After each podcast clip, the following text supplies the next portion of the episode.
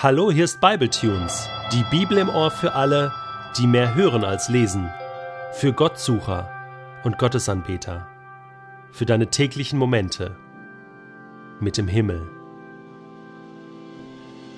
Der heutige Bibletune steht in Apostelgeschichte 18, die Verse 18 bis 23 und wird gelesen aus der neuen Genfer Übersetzung.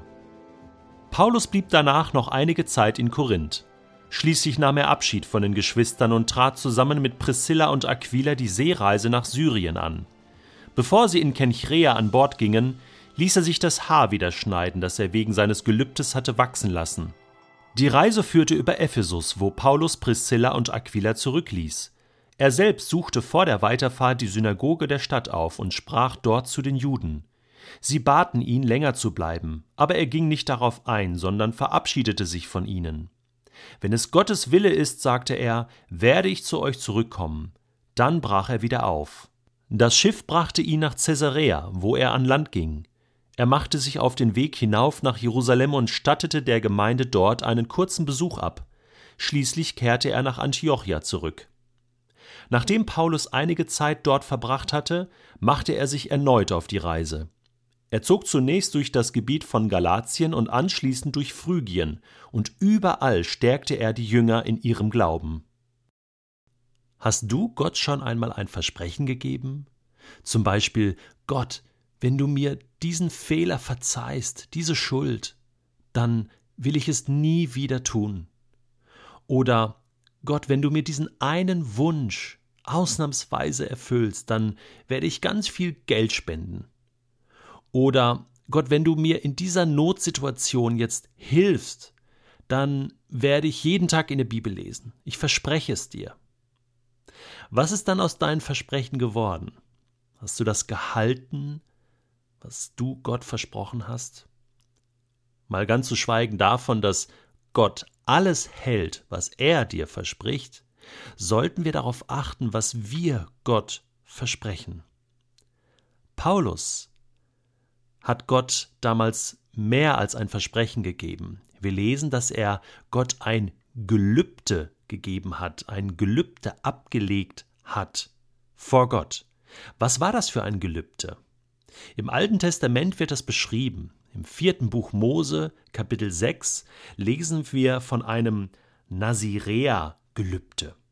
Nazirea, das bedeutet einfach, da ist jemand ein Geweihter, ein Geheiligter, der etwas ganz bewusst für Gott macht.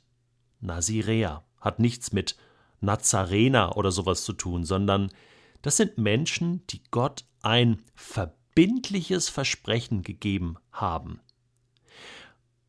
Also nicht nur ein Versprechen mit Worten, sondern verbindlich auch mit dem, was sie dann tatsächlich gelebt haben. Also, wie sah das jetzt konkret aus? Was musste ein Naziräer tun, der zum Beispiel Gott das Gelübde gegeben hat, sich ein Jahr lang ganz Gott zur Verfügung zu stellen? Als erstes durfte er sich nicht mehr die Haare schneiden. Das war der erste Teil. Du kennst vielleicht Simson aus dem Alten Testament. Der hatte ja seine Kraft, seine körperliche Kraft, dadurch, dass er sich die Haare nicht geschnitten hat. Er ist somit der bekannteste Naziräer. Hinter ging das dann ja schief, eine tolle Geschichte übrigens, spannende Geschichte, tragische Geschichte. Aber das sehen wir, dass der Naziräer genau diesen Teil des Gelübdes hält, um einfach deutlich zu machen, ich kümmere mich jetzt hier nicht um Äußerlichkeiten, Haare schneiden, irgendwie sich schick machen, sondern ich lasse es einfach mal wachsen. Meine Kraft konzentriert sich jetzt auf andere, auf göttliche Dinge, auf himmlische Dinge. Gleichzeitig war es auch ein äußeres Zeichen, dass man sehen konnte, okay, wow, das ist ein Nazirea, der hat schon lange Haare und der ist irgendwie jetzt ganz stark mit Gott unterwegs. Das zweite ist der Verzicht auf Alkohol.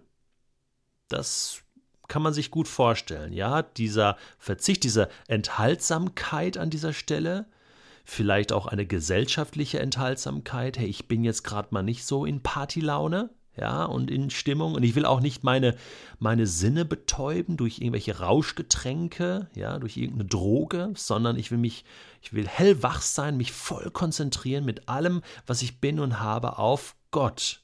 Und deswegen einfach kein Alkohol. Und das dritte war, der Nazirea durfte keinen Toten berühren, keine Leiche berühren. Ja, das war im Alten Testament, war das ein heikler Punkt so eine Tabuzone, wo man sich verunreinigen konnte.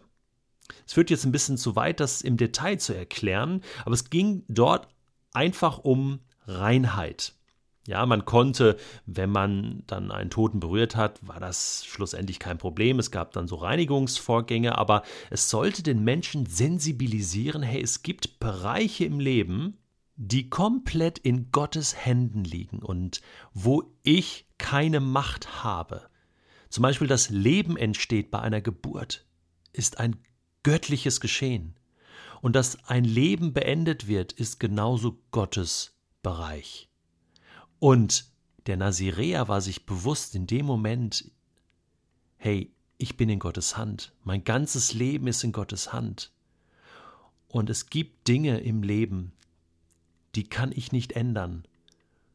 Geburt und Tod, das sind genau die Klammern um das Leben herum, die Gott schenkt, die Gott gibt und die er auch nehmen kann.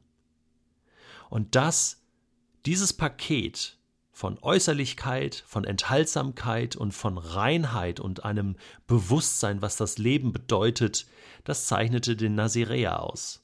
Und jetzt konnte er ein Gelübde ablegen und sagen, und sagen, Gott, ich stehe dir jetzt ein Jahr lang oder zwei Jahre lang komplett zur Verfügung. Wir wissen jetzt nicht genau, was Paulus damals da gemacht hat, wie sein Gelübde genau aussah. Vielleicht hatte er ein großes Problem in seinem Leben, was er bekämpfen wollte. Wir lesen das mal an einer Stelle, wo er vielleicht sagt, Gott, ich will jetzt einfach mal ein Jahr lang dieses Gelübde leben und und er erleben, wie du dich um dieses Problem kümmerst.